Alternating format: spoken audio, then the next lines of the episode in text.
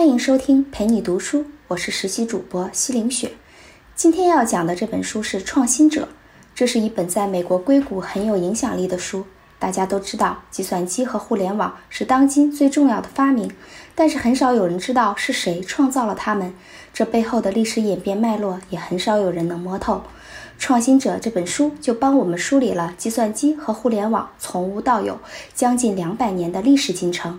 在这两百年波澜壮阔的历史里面，有无数的人物出现。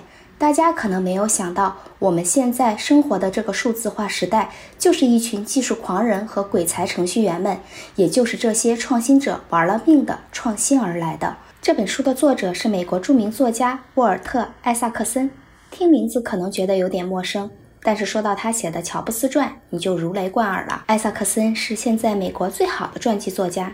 乔布斯生前呢，列了一个很长的单子，精挑细选全美国最优秀的传记作家为自己立传。最终他选择的就是艾萨克森。艾萨克森啊，曾经担任过美国有线电视新闻网 CNN 的董事长和《时代周刊》的总编辑。他还写过《富兰克林传》和《爱因斯坦传》。在写《乔布斯传》之前，他已经为写这本书《创新者》筹备了十几年。后来，他把《创新者》推迟了三年，完成《乔布斯传》以后才收尾了这本书。那么，这些改变世界的创新都是怎么产生的呢？这些最富有想象力的创新者们是如何把颠覆性的想法变成现实的呢？他们又是如何领导团队、参与协作的？那为什么有的合作能够成功，有的却是以失败告终了？这些创新对我们今天的创业者有什么启发呢？这本书讲的就是这么一段群星璀璨的历史和这些创新者人物的群像。原书是沿着计算机和互联网发展的时间线写的 IT 史，对发展历史感兴趣的朋友可以去看原书。今天我们主要讲一下这段波澜壮阔的创新史对我们今天的创业创新有什么启示和意义。在讲启示之前，我们先来认识几个创新者。我们都看过一些讲发明家或者杰出人物的传记，那些传记作家通常都会拔高他们笔下的人物，描写的神乎其神，让大家以为历史就是这些大人物创造的。但事实并不是这样。创新者写的是数字时代的英雄们，是一本包含了两百多个人物的群体传记。这本书告诉我们，在数字时代，没有什么创新是一个人完成的，历史也并不是哪一个人独自在阁楼里或者车库里凭空创造出来的。相反，这个时代的大多数创新都来自于很多人的协同合作，是他们的协同配合的产物。参与其中的不仅有杰出的大人物，也有很多不知名的工程师和程序员。这段计算机的发展史有几个重要的人物不能不提。第一个是计算机概念的提出者。她是现代计算机理论的先驱，是一位出身名门的千金小姐。她的名字叫艾达，她的父亲就是大名鼎鼎的英国浪漫主义诗人拜伦。艾达生活在一百多年前的英国，由于她的父亲过于风流，从小她父母就分开了，她就被母亲带回了娘家。艾达在母亲身边接受严格的数学教育的同时，她也继承了父亲身上的诗歌浪漫因子。成年之后，艾达经常出入科学家的沙龙，他就针对当时的机械计算机器总结提炼出影响现代计算机理论的几个概念，其中一条就是计算机的运算不必局限于数字和数字之间的运算，也能包含文学、逻辑和音乐。再一条就是计算机可以通过编写程序完成无限数量的任务。还有一条呢，是计算机没有能力主动的有预见性的分析问题。这最后一点已经带有人工智能的色彩了。第二个人物是数学家艾伦·图灵，他最早提出了逻辑计算机器的想法，就是用机器来模拟人们用纸和笔进行数学运算。他提出用二进制在一条无限长的纸带上用机器来读取一和零的符号，这个就是计算机历史上有名的图灵机。第三个人物是科学家冯诺依曼，这是一个集数学。物理学、博弈论这些交叉学科于一身的杰出人物，他最早提出的是计算机内部需要有存储程序的概念，这个对计算机的发展非常重要。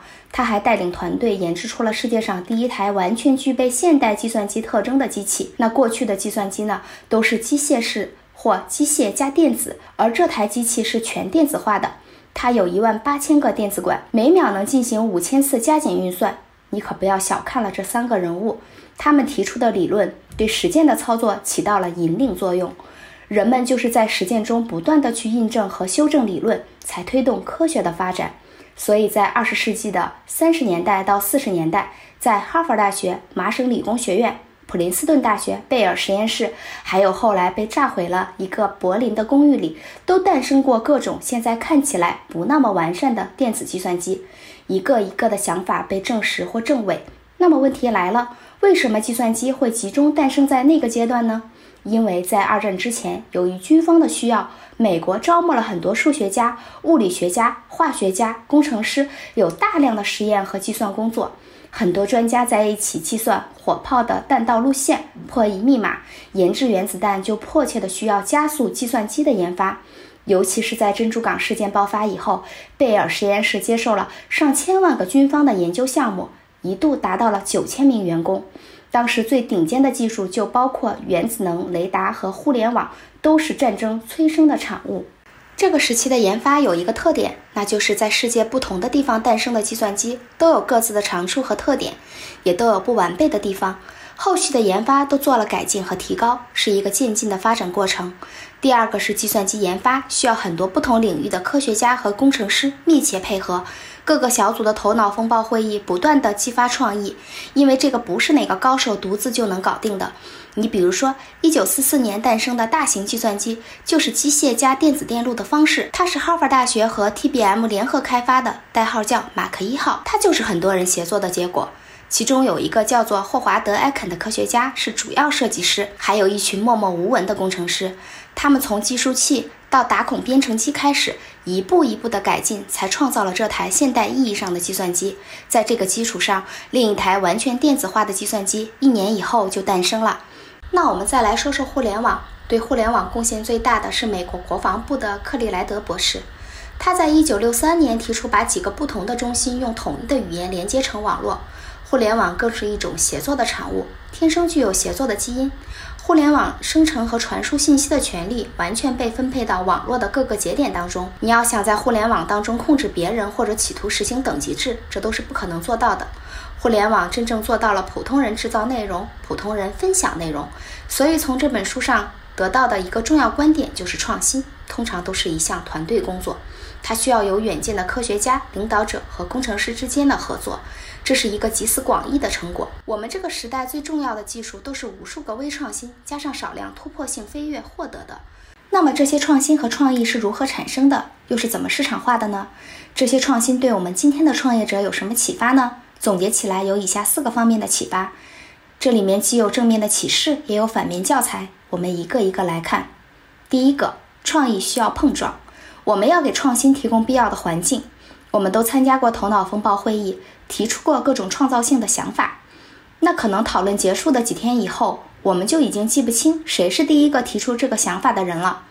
但是你肯定记得，在想法的形成过程中，团队成员之间你一言我一语，思维碰撞，相互影响，最后形成的是大家集思广益的结果。贝尔实验室就是一个创意不断的地方，它是美国电报电话公司下面的著名研发机构，这个机构平均每天能研发出四项专利。可见这个创意多么惊人。我们来看看贝尔实验室是怎么做到的。它是在新泽西州有一个占地两百英亩的园区，就像一个大学校园一样，有各种实验室。但是它又不太像校园那样，把各个专业孤立地安排在不同的大楼里。他们十分清楚，创意会在人们偶然的碰面和频繁的接触中出现，所以他们这样设计了整个园区，把所有大楼之间相互连通。这样的就避免了不同部门之间的地理隔阂，员工之间呢可以进行自由交流、近距离的接触。所以这些大楼之间的走廊非常长，有的甚至已经超过了两个橄榄球场的长度。这种设计就是为了增加不同才能、不同专长的员工碰面的机会。在这儿呢，你可以看见信息论的创始人骑着独轮车，跟耍杂技似的，一边在空中抛着小球，一边跟经过的同事们打招呼。你还能看见不同实验室的科研人员可以随便的串门。咖啡室里也坐着不同领域的发明家们。所以，创意的火花不是来自突如其来的灵感，而是很多种想法相互碰撞的结果。七十年以后，乔布斯在设计苹果公司新总部的时候，也沿用了这个做法。这种设计是不是对你的公司设计有点启发呢？第二个启示：新技术离不开嗅觉敏锐的企业家，企业家才能开拓市场。创新的出现大致会有三个阶段：第一个阶段是由科学家主导的发明阶段，第二个阶段是由工程师主导的生产阶段，第三个阶段是由企业家研究如何为产品打造市场的阶段。现在我们的产品大多都能做到第一和第二个阶段，但是第三个阶段往往就不那么灵光了。其实第三个阶段的重要性丝毫不亚于前面两个阶段。举个例子，一九五零年，当时一家电子公司德州仪器公司的老板。帕特·哈格蒂是一个市场嗅觉灵敏、敢做敢当的企业家。他和乔布斯一样，有一种独特的力量，能让员工完成一些他们原本认为不可能的事。比如说，晶体管刚发明的时候，主要是用在军事领域。1954年的售价是每一支16美元，这个价格一般的消费者消费不起。为了打入消费市场，哈格蒂坚持要求工程师：“你想办法给我降低成本，把晶体管的单价控制在三美元之内。”经过了反复的实验，他们最终做到了。晶体管的价格那么低，能用它来干什么呢？哈格蒂想到可以用它来生产一种袖珍收音机。他先是去说服美国无线电公司和其他生产台式收音机的大公司加入这个项目，但是不幸的是，他遭到了拒绝。这些大公司回复他说，消费者没有对袖珍收音机的需求。那你看，当时流行的都是那种挺大个儿的台式收音机，大公司谁愿意去颠覆自己的市场？所以想让大公司去创新可不容易。但是哈格蒂明白，开辟新市场的价值要远远高于争夺现有市场的份额。所以德州仪器公司推出的袖珍收音机只有一盒索引卡片那么大，塑料外壳有黑色、象牙白、橘红、灰色四种颜色。里面呢有四个晶体管，售价不到五十美元。这种小收音机一问世，很快就受到了消费者的追捧，尤其是青少年的喜爱。一年的时间就卖出去十万台，成为历史上最受欢迎的产品之一。你想啊，过去的收音机都是摆在客厅里的，小孩想听流行歌曲，他也不敢换台啊。所以有了袖珍晶体管收音机，让电子设备真正变成了个人化。晶体管收音机的出现，无意中的还促进了摇滚乐的兴起。飞鸟乐队的主唱在一九五五年过生日的时候，收到的生日礼物就是一台晶体管收音机。他就回忆说：“我听到了猫王的歌，这对我来说是一次改变人生的经历。”那你看，这就是运用新技术，创造出了前所未有的产品，开发出了消费者新的需求。可以说，在这方面，哈格蒂比乔布斯早很多。哈格蒂的创意呢，不只是袖珍收音机，他会给下属下达这样的指令。生产一种小到能放到衬衣口袋里的便携式计算机。一九六七年，一种能完成加减乘除使用电池的袖珍计算器上市了，售价只有一百五十美元。一个全新的市场就这样诞生了。后来，袖珍计算器的功能越来越强劲，价格也越来越低。现在在沃尔玛只卖四美元不到。这些消费产品改变了人们对电子技术的看法，特别是对于年轻人来说，它不再是大型企业和军队的专属领域。而是实现个性、自由和创意的工具，甚至还带有一点叛逆精神。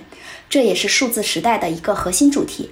技术使设备变得个人化，它就不再是一台共享设备，而完全可以根据你自己的需要来使用。所以说，新技术的出现离不开这些有敏锐嗅觉的企业家，他们能快速的把技术市场化，他们对技术市场化的洞察力、开辟全新市场的能力，都值得我们学习。第三个启示。平等自由的企业文化才能催生更多的创意。说起创新，不光是计算机、晶体管，同样重要的是组织创新和文化创新。有这么一家公司，它在企业文化和管理风格上的创新，对数字时代的影响不亚于前面任何一种创新。这家公司就是英特尔。这家公司的创始人是罗伯特·诺伊斯和戈登·摩尔，是两个资深工程师。其中，诺伊斯成长在一个公理会家庭。公理会反对一切等级制。诺伊斯从学生时代就喜欢无伴奏合唱，无伴奏合唱不依靠主唱歌手和独唱歌手。另一位创始人摩尔也很朴实，从来不独断专行，不喜欢和别人冲突，而且对权力毫无兴趣。这两个人能够很好的互补，一个是喜欢和客户打交道，独特的人格魅力让客户倾倒；另一个就很稳重，善于思考，喜欢待在实验室里面。这两个人是完美的搭档。唯一不足的是，他们都讨厌划分等级，都不愿意发号施令，因此在管理上都缺乏决断力。后来，偏执狂安迪·格鲁夫出现了。注意，就是那个写了“只有偏执狂才能生存”的格鲁夫。他是乔布斯的偶像，是英特尔的第三位创始人，担任工程主管。他的出现恰好弥补了前面两个人的不足。这三个人在一块密切配合，就好像金属合金一样，取得了很好的效果。诺伊斯是外向者，摩尔是内向者，格鲁夫是行动者。后来影响整个硅谷的英特尔文化，就是这三个人共同缔造的。这里没有等级，没有专用的停车位，连公司创始人在内，所有人都在一个开放的空间干活。当时一位记者去英特尔采访，竟然他找不到摩尔。后来有人带他去摩尔的工位。发现，在这个巨大的办公区里，摩尔的工位看起来跟其他人的没有任何区别。今天的硅谷和国内的很多互联网公司都继承了这种平等的精神，但是在当时是一种突破。为什么这么说呢？当时在美国东海岸的公司，办事员和秘书用的都是那种小的金属办公桌，顶层高管用的是昂贵的红木办公桌。相比较来，诺伊斯的那张带着凹痕和划痕的铝制办公桌就放在办公区的中央位置，每个人都能看见。这就是英特尔文化，没有任何特权、任人唯贤的文化。在英特尔，员工不需要按照指令逐级汇报。如果你想和某一位管理者商谈，那直接找他说就好了。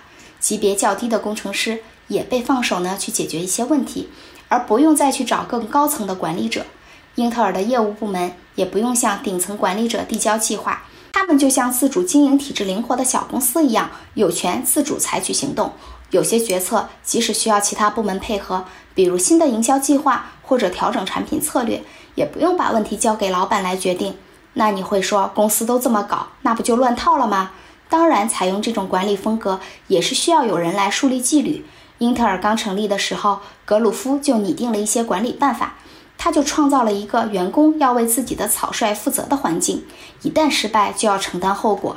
第四个启示：成功的团队需要一种特别气质的领导，他们懂得鼓舞士气，又注重培养人才，知道什么时候该坚持自己的想法，什么时候应该听取质疑者的意见。相反，过于自大、独断的领导者只会破坏创新。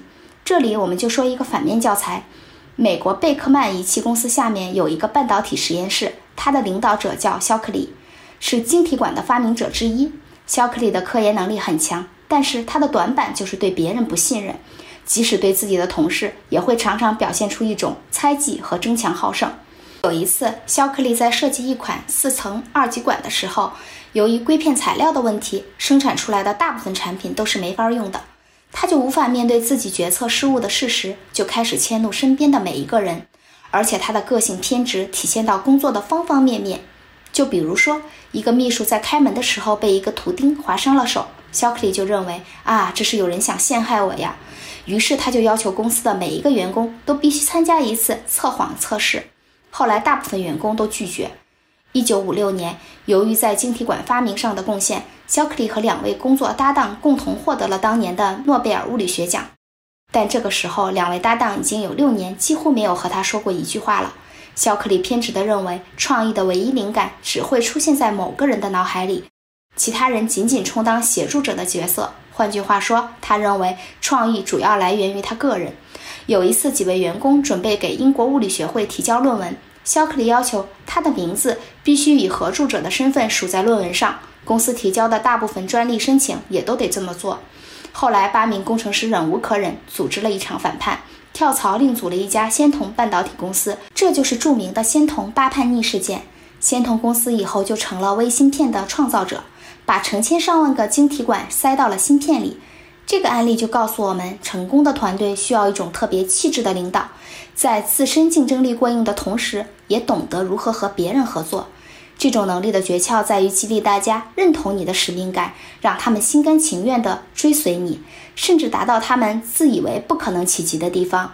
纵观整个计算机和互联网发展史，我们可以得出这样的结论：科技发展的过程就好像建大教堂一样，在几百年的历史里，不断的有新人加入，每个人都会在现有的基础上加一块砖。